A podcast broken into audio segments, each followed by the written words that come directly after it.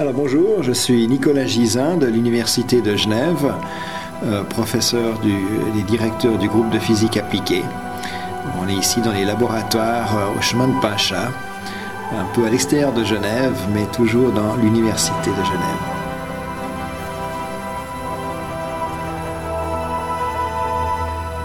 La cryptographie quantique, alors il y a déjà deux mots, il y a cryptographie et quantique, il y a déjà deux mots pour rêver là. Il y a beaucoup de choses qui se passent dans ce domaine. Alors peut-être pour essayer de mettre tout ça dans le contexte, la cryptographie d'abord, donc ça c'est la science du secret. Euh, et on a tous besoin de secrets, que ce soit nos mots de passe pour nos cartes de crédit euh, ou pour euh, toutes sortes d'autres applications.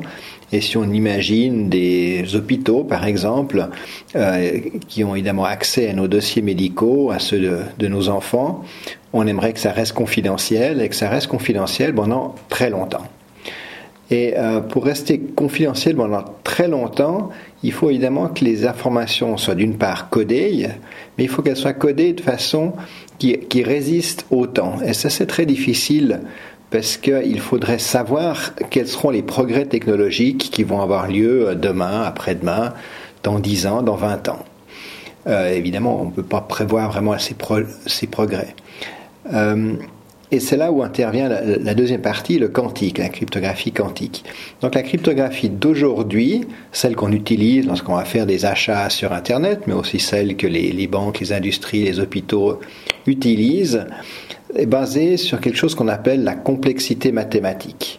C'est-à-dire qu'on va prendre un problème euh, qui est très difficile, et l'exemple typique, c'est de prendre un très grand nombre et de demander par quel euh, nombre, ce grand nombre est divisible. Et c'est un problème qui est très difficile. Évidemment, si c'est un nombre pair, on va tout de suite voir qu'il est divisible par deux, mais si on prend un nombre plus complexe, on va avoir de la peine à trouver un diviseur. Et comment est-ce qu'on sait que c'est un problème difficile? Ben, on prend les meilleurs mathématiciens du monde, on les met ensemble et on leur promet une belle récompense s'ils trouvent la solution. Et si même les meilleurs mathématiciens du monde ne trouvent pas la solution, c'est que le problème est difficile. Voilà, mais difficile ne veut pas dire impossible. Donc peut-être que dans dix ans, peut-être demain, peut-être jamais, mais il est tout à fait possible qu'un jour quelqu'un trouve un, algorithme, une procédure qui permet de répondre à cette question de façon efficace. Et donc utiliser simplement la complexité mathématique pour coder une information qui doit rester confidentielle pendant des décennies, c'est pas une bonne idée. En fait, c'est même sûr que c'est pas une bonne idée. La cryptographie quantique, elle, elle base euh, sa robustesse non pas sur la complexité de problèmes mathématiques, mais sur la physique quantique. Bon, on en arrive à cette physique quantique. La physique quantique, euh, c'est une physique qui s'applique au monde réel, au monde qui nous entoure, mais à une échelle euh, très petite, c'est-à-dire qu'elle s'occupe essentiellement d'atomes et euh, d'électrons, de particules comme ça, ainsi que de, photons. Les photons sont, si vous voulez, des espèces d'atomes de, de, lumière, ou des particules de lumière. On n'a pas tellement l'impression que la lumière, c'est plein de particules, mais en fait, c'est ce qu'on voit. La seule chose qu'on voit d'ailleurs, ce sont des photons. Euh, donc il y, a ces, photons et ces particules élémentaires qui obéissent à des lois, mais qui ne sont pas les lois de Newton, qui ne sont pas les lois habituelles, sont des lois très contre-intuitives, très surprenantes, bizarres, que je qualifierais aussi de très fascinantes. Euh, et une des caractéristiques de, de, de, ces particules ou de cette physique quantique, c'est qu'il est impossible de copier ou de reproduire l'état d'une particule élémentaire, l'état par exemple d'un photon. Si j'ai un seul photon qui a une certaine polarisation, pour utiliser un terme euh, comme ça, c'est-à-dire dans le champ électrique aussi dans un certain plan, un plan inconnu, ben, j'ai aucune manière de déterminer quel est ce plan, parce que dès que je regarde ce photon, je le perturbe. Alors, ça a l'air euh, pas très intéressant, euh, puisque c'est une règle négative, on dit simplement qu'il y a des choses qu'on ne peut pas faire, mais ça signifie que l'adversaire, l'espion en cryptographie, est également limité par ces lois de la nature, par cette impossibilité de copier ou de reproduire l'état d'un photon. Alors, le principe de la cryptographie quantique, maintenant, il est relativement simple. On va non pas euh, envoyer de l'information de façon claire, on va coder cette information dans des photons individuels qu'on va envoyer d'Alice à Bob, c'est la terminologie standard en cryptographie, de A à B si vous voulez, A pour Alice et B pour Bob. Et euh, un espion qui voudrait essayer d'intercepter cette information ne pourra pas le faire parce qu'il va nécessairement perturber la transmission et donc Alice et Bob vont s'en rendre compte. Alors, ça, c'est la moitié de l'idée de la cryptographie quantique. Maintenant, on se rend compte que ce n'est pas encore tout à fait génial parce que on ne peut pas empêcher vraiment l'adversaire d'intercepter, simplement on va se rendre compte qu'il est intercepté. Alors ce qu'on va faire, c'est utiliser encore une petite idée euh, supplémentaire qui consiste non pas à envoyer directement l'information, codée donc photon par photon, mais envoyer la clé de cryptographie, la clé de codage.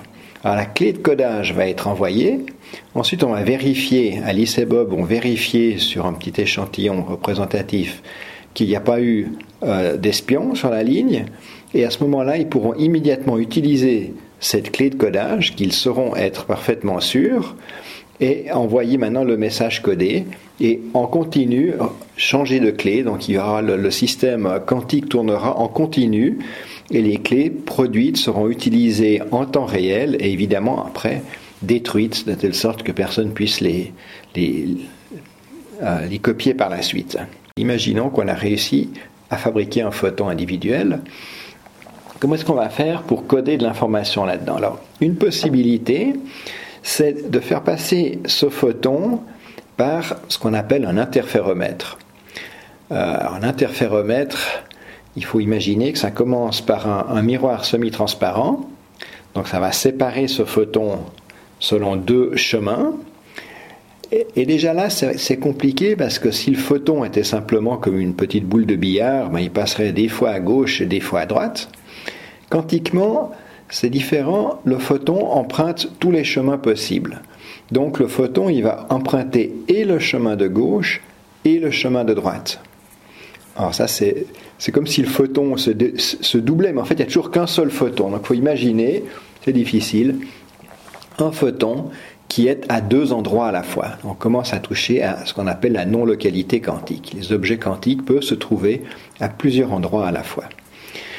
Voilà, ensuite, une fois que ces chemins sont séparés, on va retarder une partie du photon, c'est-à-dire un chemin qui est plus long que l'autre, et puis recombiner de nouveau ces deux photons sur un deuxième miroir semi-transparent. Et donc on aura notre photon qui aura passé à travers cet ensemble des deux euh, euh, miroir semi-transparent euh, avec le chemin court et le chemin long, appelons-les comme ça. Et euh, le photon a donc emprunté les deux chemins, ce qui fait qu'il se retrouve après cet interféromètre à deux endroits ou à deux temps. Il se trouve et en avance, il a pris le chemin court, et en arrière, et retardé si vous voulez. Mais il est vraiment de nouveau aux deux endroits, ou aux deux temps. Si vous voulez, ce photon, on pourrait dire, qu'il a, il, est, bon, les physiciens disent en superposition de deux endroits. Et euh, ensuite, l'information, on va la mettre dans quelque chose qu'on appelle la phase de ces deux endroits du photon. Un photon, il faut aussi voir, c'est une onde, et, une onde, bon, ben, ça oscille, et dans cette oscillation, il y a une, une phase, on peut légèrement retarder une oscillation, disons, de moins d'une longueur d'onde, à ce moment, elle est légèrement déphasée. Et alors, on va pouvoir euh, s'arranger pour que la phase du photon retardé soit euh, en phase avec la première, ou légèrement retardée, ou légèrement avancée, etc. Donc, on va pouvoir ici coder de l'information. Euh, ça, ça a l'air alors extrêmement fragile les photons sont fragiles, mais la phase relative, comme on l'appelle, cette phase entre le photon avancé et le photon retardé, ça c'est quelque chose qui est en fait très robuste dans une fibre optique. Parce que la, distance entre les deux photons, ça va être, euh, mettons, 10 mètres, quelque chose de cet ordre de grandeur. Donc 10 mètres à la vitesse de la lumière, ça va nous faire des milliardièmes de seconde. Euh, et pendant un temps aussi court que de milliardièmes de seconde, la fibre optique, elle est euh, complètement euh, immobile, il n'y a pas de, vibration, il n'y a pas de changement de température, il n'y a pas de changement de stress, quoi que ce soit. Donc les deux parties du photon voient exactement la même fibre optique. Et donc la phase relative est extrêmement stable. Ce qui permet vraiment d'envoyer ces, deux morceaux de photons. C'est très difficile de trouver la bonne terminologie. Hein. Les physiciens vous diront c'est un photon, encore une fois, en superposition de deux états. Alors on peut dire le photon en superposition de ces deux états. On va pouvoir l'envoyer comme ça sur des dizaines de kilomètres ou des centaines de kilomètres. Euh, et à la fin, il va falloir la lire, cette information.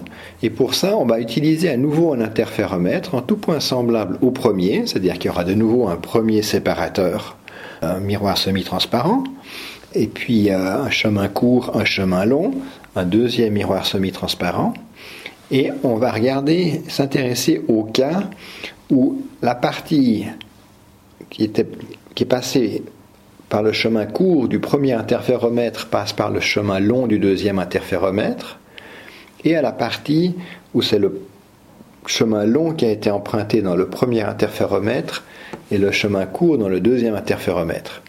Mais on voit que le résultat devrait être indépendant, puisque j'ai deux interféromètres identiques et les deux chemins du, photon sont emprunté une fois le long et une fois le court, dans un ordre ou dans l'autre ordre. Et donc ils devraient arriver exactement en même temps. Et c'est bien ce qu'ils font. Mais comme il y a deux chemins possibles, donc long-court ou court-long, euh, on va avoir un phénomène d'interférence qui, qui, va révéler euh, cette phase euh, que j'ai essayé d'expliquer tout à l'heure. Et c'est ainsi qu'on va pouvoir lire cette phase à l'arrivée. Voilà, ça c'est le, le, principe euh, très général. Maintenant, est-ce que ça, marche?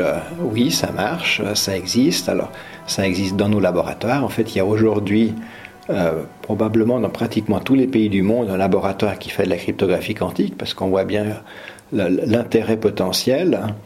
Et euh, à Genève, on a commencé un peu avant les autres. Je pense qu'on est toujours dans le peloton de tête. Et en particulier, il y a dix ans, on a créé une spin-off, euh, une petite société, qui est donc maintenant une société respectable. Dix ans, c'est un âge respectable pour une, une start-up, c'est-à-dire plus une start-up, puisque, encore une fois, elle a dix ans. Et euh, cette société euh, commercialise donc depuis dix ans des systèmes de cryptographie quantique et aussi quelques autres produits. Et euh, les clients, c'est qui? Alors pendant longtemps, les clients étaient surtout des laboratoires de recherche. Puis ensuite, c'est devenu des, euh, entreprises, des, industries qui voulaient surtout tester le système, qui ils avaient de la peine à, y croire qu'une une bande de physiciens puisse sortir un produit concurrent au système de cryptographie classique. Et depuis maintenant quelques années, il y a des, vrais clients, si vous voulez, vraiment le, client commercial standard qui euh, utilise euh, la cryptographie quantique 24 heures euh, par jour, 7 jours par semaine. Et depuis en fait maintenant quelques mois, il existe même un, lien entre Genève et Lausanne avec une fibre optique passant sous le, lac de Genève et qui, qui permet à une une institution genevoise d'avoir un système de backup à, Lausanne. En Suisse, il y a une loi qui dit qu'il faut que les systèmes de backup doivent euh, être à plus de 50 km. Et donc, euh, il fallait avoir une manière de pouvoir transférer toute l'information de cette euh, entreprise sur une distance, bon, 50 km, c'est pas évident avec des photons individuels. Euh, et, de faire ça évidemment en temps réel et avec une, une garantie de confidentialité aussi élevée que possible et encore une fois une garantie sur la confidentialité dans le temps.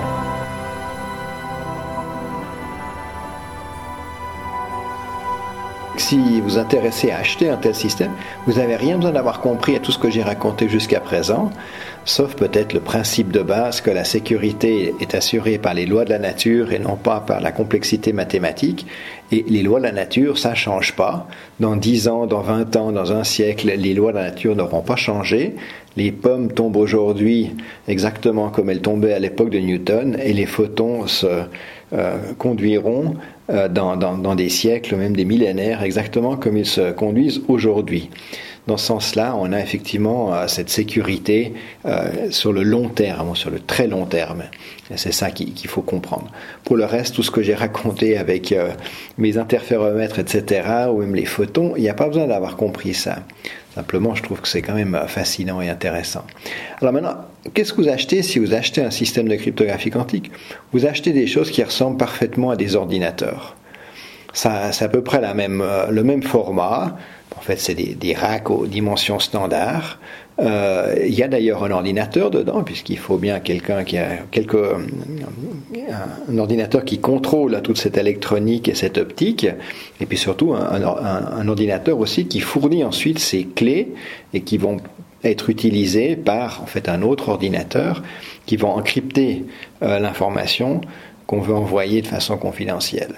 Encrypter d'un côté et décrypter de l'autre côté, bien sûr. Donc, ce que vous achetez pour vous, c'est deux boîtes euh, standards. Et puis, euh, il y aura évidemment une prise de 120 volts d'un côté et euh, un accès pour une fibre optique de l'autre côté. Vous allez pouvoir connecter une fibre optique avec des connecteurs prévus pour les fibres optiques tout à fait, tout standards. Et les fibres optiques aussi, bah, pas mentionné, mais c'est assez clair, ça doit être des fibres optiques tout à fait standards. C'est les mêmes fibres optiques que vous utilisez bah, pour surfer sur Internet, pour regarder la télévision, etc. Alors la distance maximale des systèmes euh, d'aujourd'hui euh, est limitée par le fait que ces photons qu'on envoie donc de, A à B euh, à travers des fibres optiques télécom, ces, photons ils finissent quand même par, se perdre. Alors tant qu'on n'en perd que quelques-uns, bon bah ça nous donnera une clé de cryptage un peu plus courte. Ça c'est pas très grave, il suffit d'envoyer plus de photons. Mais il y a un certain moment on, va en perdre tellement de ces photons qu'on n'arrive plus à faire une clé euh, suffisante. En plus, les, détecteurs de photons eux-mêmes à certains bruits, et dès qu'on arrive à ce que le nombre de photons qui arrivent est similaire au bruit naturel des détecteurs, euh, on va plus, euh, pouvoir extraire une, clé secrète. Alors, le système commercial d'idées quantiques, il est limité à environ 80 km. Ça dépend de la qualité de la fibre optique, plus que d'ailleurs de la distance. Euh, maintenant, au niveau de l'université, euh, on détient le, record mondial. On a distribué des clés avec des fibres optiques, à vrai dire spéciales, de la maison américaine Corning sur 250 km. Et euh, en, utilisant des, des, fibres installées, des fibres standards, la distance maximale est de 150 km. Donc la première réaction de cette communauté de cryptographes classiques, ça a été euh, surtout de, l'arrogance, enfin un mélange d'arrogance et d'ignorance. Euh, ça n'a pas entièrement passé, euh, même s'ils commencent tout de même à, réaliser qu'on est sérieux, qu'on existe vraiment, qu'on leur prend des parts de marché, et ça évidemment ils n'aiment pas, mais au moins à ce moment-là, ils nous, ils nous prennent un peu plus, un peu moins de haut si vous voulez il y a toujours quand même euh, des arguments qui ressortent régulièrement, à savoir que on survendrait notre euh, cryptographie quantique euh, et qu'on minimiserait les désavantages de la cryptographie quantique. je dirais sur les désavantages, on vient déjà de le mentionner, c'est la distance, c'est certainement le désavantage et la limite principale aujourd'hui. pour le reste, je ne crois pas que nous survendons euh, tellement la cryptographie quantique parce qu'encore une fois, si j'avais des informations dont j'aimerais être sûr qu'elles restent confidentielles pendant encore euh, plusieurs décennies, eh ben, je ne ferai pas confiance à un système type RSA, donc clé publique, parce que je sais qu'on ne peut pas me garantir cette confidentialité sur des décennies. Il faut bien comprendre que si euh, aujourd'hui on enregistre ce qui se passe, euh, ben, le trafic sur Internet, et il y a plein de gens qui font ça, c'est facile à faire, il n'y a aucun, aucune difficulté là. Évidemment, lorsqu'on va lire, on va, enregistrer pardon, des, messages codés, ben, ils sont codés avec RSA, on n'y comprend rien. Mais on peut les copier et on peut les stocker dans des disques durs. Euh, et on peut se dire, ben voilà, dans 10 ans, dans 20 ans, la technologie et les mathématiques auront fait suffisamment de progrès pour que je puisse à ce moment-là les décoder. Et donc, je pourrais, ou la personne qui stocke ces informations codées aujourd'hui, pourront les décoder dans, alors mettons 20 ans. C'est pas exactement quand ça va être, mais ça va arriver. Et alors, pour euh, de nouveau ma, carte de crédit dans 20 ans, de toute façon, je m'en fiche complètement. La même chose si je vais sur Amazon, dans 20 ans, on peut mettre tout ça sur, sur le web, je m'en fiche aussi complètement. Par contre, mon dossier médical, non, j'ai pas envie qu'il soit sur le web dans 20 ans, et encore moins ceux de mes enfants. Donc il y a simplement des informations qui effectivement on aimerait garder confidentielles sur très longtemps, et c'est faux d'affirmer que RSA est une bonne réponse à cette problématique. Alors, l'idée quantique, depuis le début, on s'est bien dit, on s'est bien rendu compte que la cryptographie quantique, surtout il y a 10 ans, c'était très précurseur, ça allait être difficile d'en vivre, et on n'avait pas l'idée d'aller chercher de l'argent chez des, venture capitalistes qui allaient prendre tout le, pouvoir. Donc on s'est dit, ben, on va vendre en plus et en parallèle de la cryptographie quantique tout ce qui en fait est nécessaire pour faire de la cryptographie quantique, dans toutes les technologies que nous maîtrisons. Et alors ça implique d'une part des générateurs de nombres aléatoires. De toute façon, tout système de cryptographie, que ce soit classique ou quantique, il faut de l'aléatoire. Si tout est décidé à l'avance, évidemment, il n'y a pas de secret. Donc, il faut des générateurs de nombres aléatoires. Ça, on en, vend. Euh, depuis aussi une dizaine d'années à peu près. Il ne faut peut-être pas parler d'un nombre, il s'agit plutôt de voir ça comme une chaîne de bits, c'est principe illimité, et une chaîne de bits donc euh, peut être produite avec un algorithme suffisamment complexe euh, pour qu'on ait le sentiment que la chaîne de bits produite n'a aucune régularité, mais en fait elle en a une forcément, puisque tout ça est déterministe, tout ça dépend d'un petit algorithme et souvent d'une d'une seed ou d'une graine initiale. Et si on connaît l'algorithme et la, graine initiale, donc la séquence initiale, on peut calculer le, milliard de bits qui suit, sans difficulté. Euh, quantiquement, l'idée c'est de d'envoyer un photon sur un de ces miroirs semi-transparents. Donc le photon va sortir, comme on l'a raconté tout à l'heure, des deux côtés à la fois. Mais ensuite, on va non pas reboucler les deux chemins, mais chacun de ces chemins va rencontrer un détecteur de photons. Et au moment où ce, photon, qui est donc des deux côtés, rencontre un détecteur, euh, ou en l'occurrence deux détecteurs, bah, à ce moment-là, il se décide, ou la nature décide, ou le dites comme vous voulez, mais il y a un seul des détecteurs qui va détecter un photon. Puisqu'il n'y a qu'un seul photon, il n'y a pas d'énergie pour produire deux détections, il n'y en aura qu'un seul des deux. Et lequel des deux? Bah, Ça, c'est un hasard intrinsèque.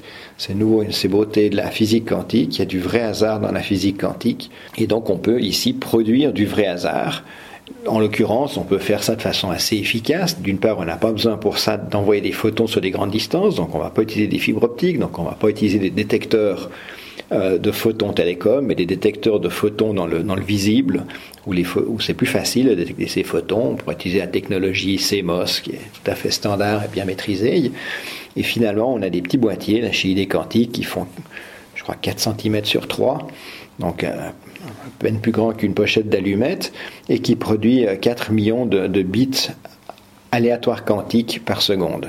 Alors il y a deux versions. Il y en a une effectivement qui est reliée à un port USB. Le port USB fournissant aussi l'alimentation, donc c'est hyper simple d'utilisation. Il y a aussi une version pour des cartes euh, PCI qu'on peut mettre dans un ordinateur.